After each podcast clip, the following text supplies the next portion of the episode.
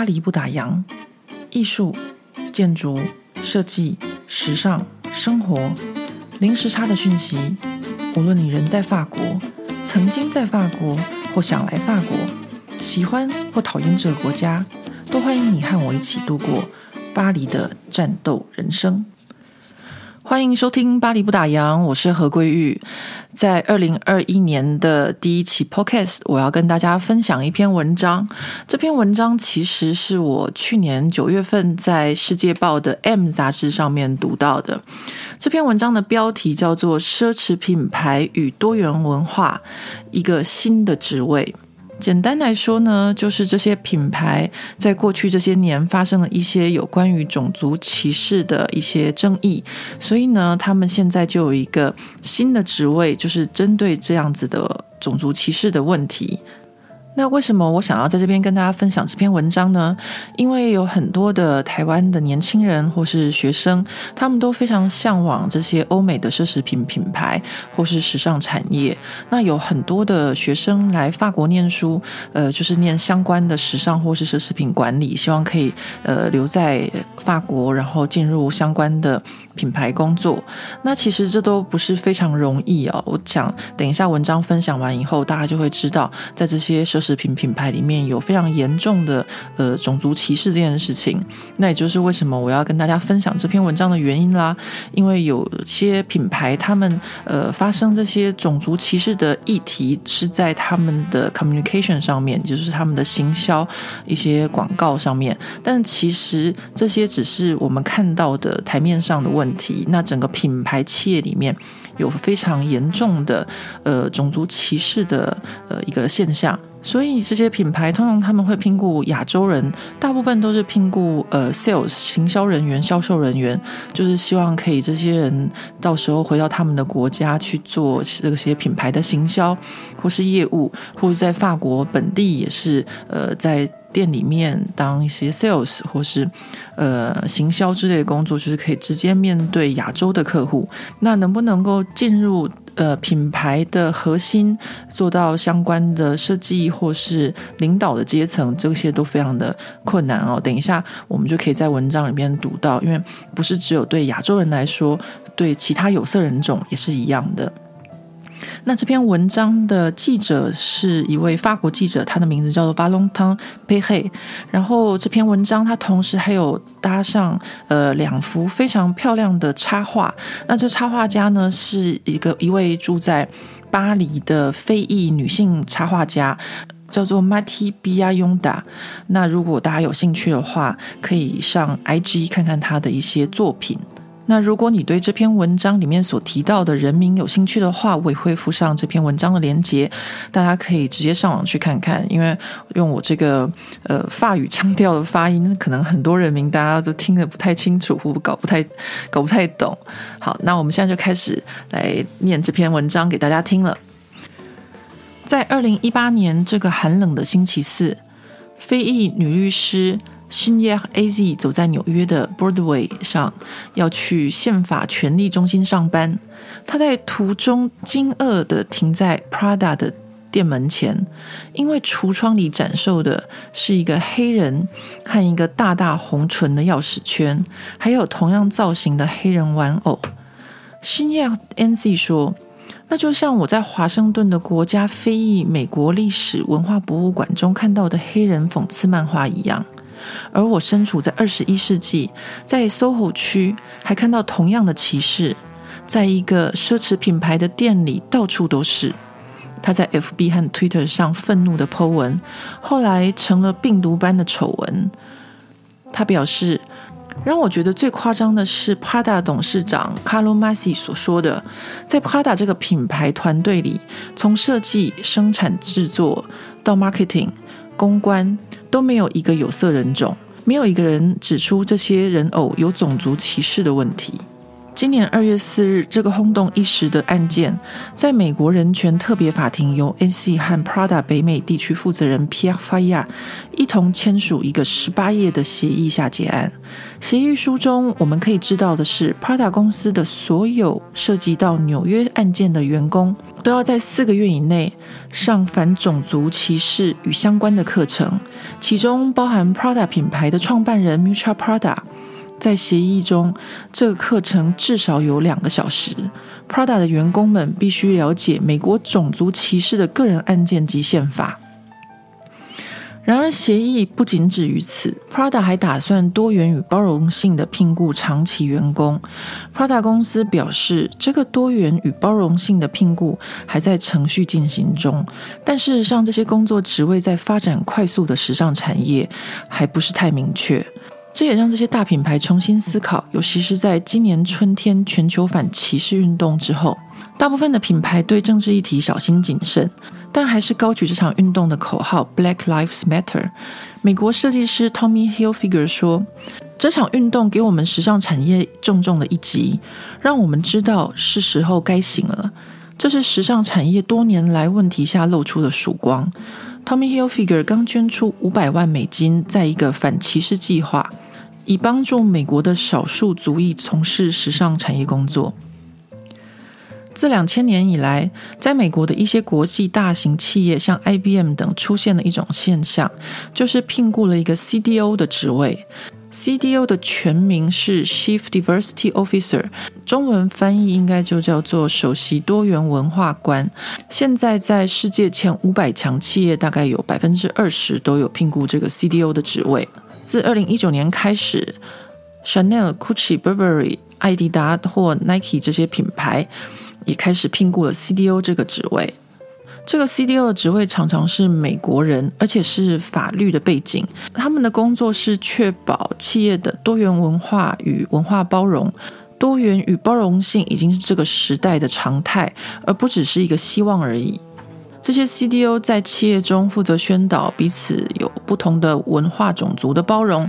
倾听他人，保持开放的心态，多元的形象。用一个法文流行的字来说，就是 corporate。这个字包含了公司的价值，反映企业价值，还有和其他企业不同等等。而观察家们现在质疑的是，这些 CDO 是真的企业吹哨者，还是他们只是这些企业品牌的门面而已？CDO 自二零一八年开始出现在时尚产业，时尚产业是一个对女性与 LGBT 族群特别友好的产业。LGBT 的意思就是。呃，男女同性恋者、双性恋者和跨性别者，那时尚产业呢，却常常出现像 Prada 那么呃沸沸扬扬的种族歧视的事件，然后呢，在社群媒体快速的传播而引起众怒。还有像 Gucci，它的高领黑色毛衣可以拉到耳朵，然后遮住口鼻，但是在嘴巴处开了一个像红唇一样的大口。那这个呢，就被认为是一张黑人的脸，或者是 Burberry 的一件帽 T 上面的绳子，也让人联想到以前非洲黑奴呃绑他们的绳索，或是用私刑的时候绑在脖子上面的一个锁套。此外，还有艾迪达在黑人历史月中推出一双全白的球鞋，也震惊了艾迪达的爱用者。这些问题也解释了为何时尚品牌开始出现 CDO。H&M 集团二零一八年在一张服装的照片中，让一个黑人小男孩身穿一件写着“丛林中最酷的猴子”的帽 T，被认为是种族歧视之后，他们也聘雇了一位定居在斯德哥尔摩的美籍台裔 CDO，他的名字叫做 Annie 吴。旗下拥有 Gucci、Saint Laurent、Balenciaga 等品牌的法国开源集团，在二零一九年十月也聘雇了一位 CDO。同样是美籍印度的女性，这位 CDO 说：“我们的目标是透过 workshop 或是演讲等等，交换彼此的想法与培养同理心，在集团内部的所有层级。”另外一个和开云集团竞争激烈的法国 LVMH 集团，同样也增聘了 CDO 这个职位，目的是增加员工对种族议题的敏感度，以减少或降低。种族歧视的风险 CDO 的工作并不是一个整天在办公室上班的工作。LVMH 集团的 CDO Hayden Majaja 就是住在新加坡，然后用 Zoom 在线上和集团的员工，从管理阶层、一般员工或是设计部门开会。HAM 的 CDO Annie Wu 说。我们的工作就是一直讨论，一直讨论，一直讨论，让每个人都觉得多元文化与包容是必要的。然而，这个工作就是要不停的提醒、重复，让这个观念深植于心。此外，我们还要出差。我最美好的回忆就是到南非和我们的员工一起工作的日子，让他们认识他们的文化历史和聆听他们的十一种不同的语言。对我这个刚开始学瑞典语的人来说，真的是非常的震惊。另一个 CDO 这个职位，他们注意的是每个品牌在每个国家的数字，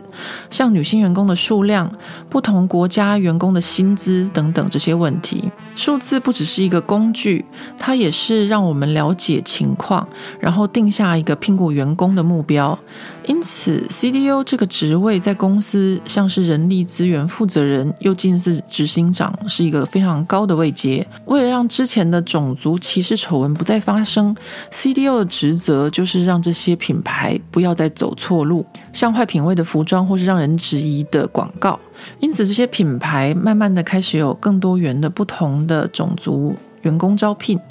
LVMH 的 CDO 说。让我感到骄傲的是，大家对多元文化这个议题的理解与交流，这个彼此理解可以带来可见的影响。就像 LV 推出的一系列以黑人文化为价值的服装。开运集团的 CDO 说。企业可以定出目标，聘雇多少比例的女性员工，多少比例的不同国籍员工等等。但真正能进步的，就是创意部门能够更多元与包容和倾听。不然，就算聘雇再多不同文化、不同国籍的员工，也无济于事。这也是可以让团队更丰富的实现他们的潜力的可能。这样的情况就出现在意大利品牌 Marni。去年暑假时，八位黑人模特儿在海边，有一位非裔巴西籍的摄影师拍照，是 Marni 这个品牌要展现他们多元文化的广告是大作。然而，一件惨事发生了，就是其中一个模特儿他脚上绑了一个绳索，看起来像是以前被上了脚铐的非洲黑奴。一个星期以后，摄影师才出面解释说，那些是安全绳索，为了避免模特儿跌倒。但是问题是在收到摄影师照片的后置的人员却没有思考到这个问题，没有将铰链的部分做处理，而导致歧视的这个问题。Fashion for All 是一个致力于时尚界不同种族平等的基金会，他们的执行长 Anna Studemir 说，品牌通常到出事之后才会聘请一位 CDO，而不会预先设想，然后自己就先提出质疑。当然，这个产业有在进步，很好。但是，是要用什么样的速度来进步呢？用有色人种当模特儿这不足够。现在大家都用 LV 的黑人男装艺术总监 Virgil Abloh 作为一个很好的例子。但是，我们已经二零二零年了，我们需要十个像 Virgil 这样子的设计师在这些大品牌。在多伦多怀亚逊大学教授时尚与种族的 Kimberly Jenkins，也是 Gucci 在此议题的顾问。他表示，CDO 可以在法律上帮忙和尊重多元文化，但只是企业文化的转变。就是为何需要一些老师上一些关于时尚社会学与历史的课程，让大家了解与分析这些错误与过去发生了什么。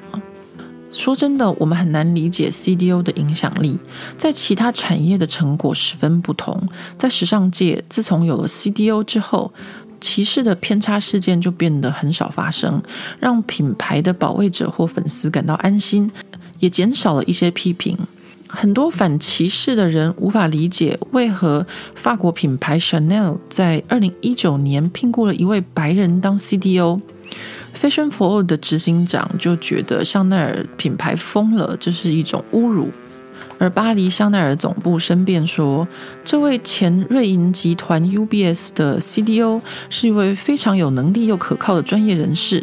香奈儿集团还说，别忘了是 Chanel 发起了多元文化与包容，而且是在品牌的各个不同部门与单位。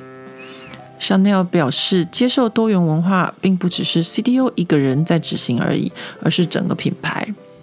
对于这些品牌的其他批评是，这些集团聘雇有色人种，但不是高阶层的管理人员。怀亚勋大学教授表示，通常管理阶层的职位都是给家世很好或是外表条件很好的白人。事实上，在时尚产业最有力的高阶管理都是白人。根据美国专业杂志《Women's Wear Daily》简称 WWD 六月号的统计数据，只有百分之八的有色人种在 Ralph Lauren 的理事会，Burberry 有百分之九的有色人种，Gap 有百分之十，法国开云集团有百分之十五。然而，有 CK 和 Tommy Hilfiger 的美国 PVH 集团、艾迪达、LVMH 或是 H&M 都没有任何的有色人种在理事会。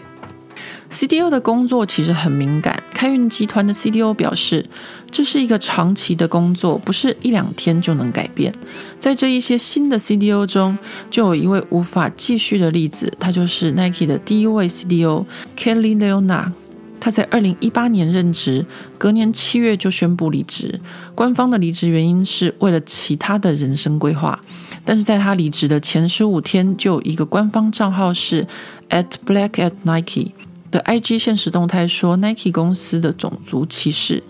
在 IG 出现这则动态的几个小时中，有一位在 Nike 人力资源部工作的人爆料说，有一位公司的副董事长在好几年前曾经说过，网球女将小威廉斯让许多女性感到害怕，所以当时他想要在里约热内卢的奥林匹克运动会用一位白人选手做广告。所以就算是在像 Nike 这种有很酷的形象的品牌，也存在着歧视的问题。这样的现象，就算是 CDO 在 Zoom 上面开再多的视讯会议，或是各种的种族意识课程，都无法解决。以上就是这篇文章《奢侈品牌多元文化：一个新的职位》的全文。读完这篇文章，不知道大家有没有感觉，就是。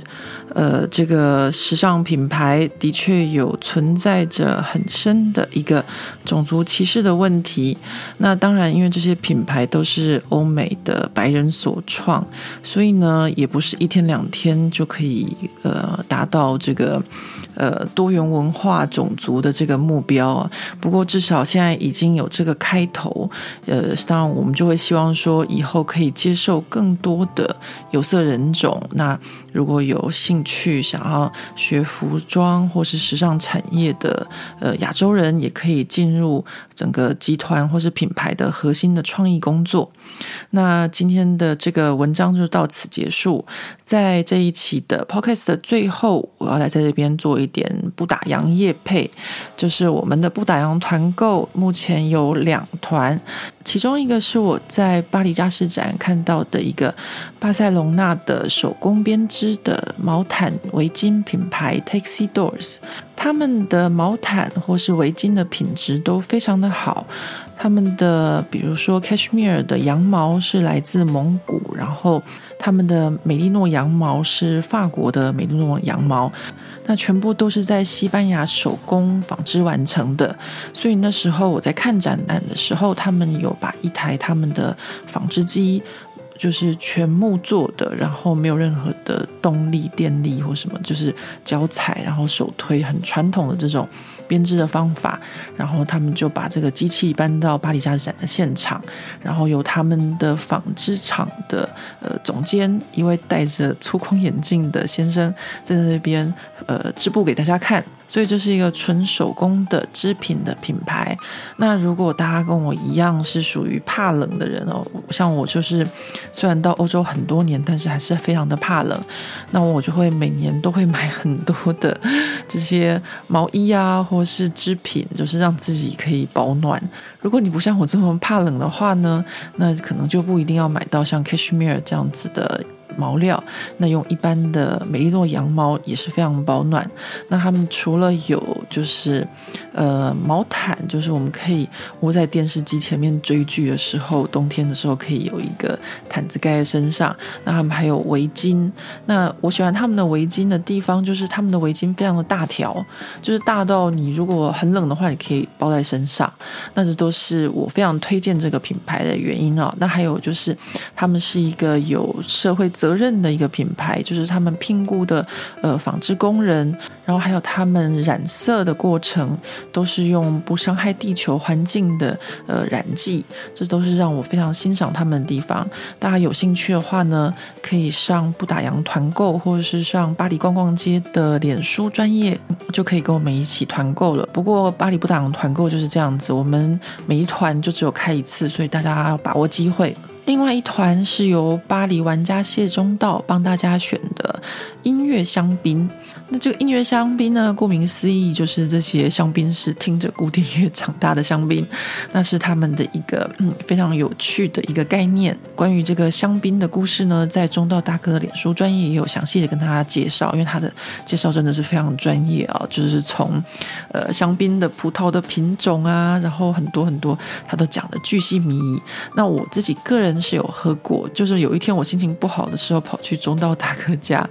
然后骗吃骗喝，他他就非常好的开了香槟请我喝。果然香槟就是有这种让人家心情愉快的气氛哦。喝完香槟我就非常开心了，所以在这边我也推荐大家这个音乐香槟，不管是自用或是送礼都是非常不错的选择。一样，大家也可以上呃巴黎逛逛街的脸书专业，或是上呃。Triple W Shopping in Paris 点 C O，或者大家可以看一下我们脸书专页，上面都有跟我们一起团购的链接。还是一样老样子，大家要团要快，不然的话，下次就没有机会喽。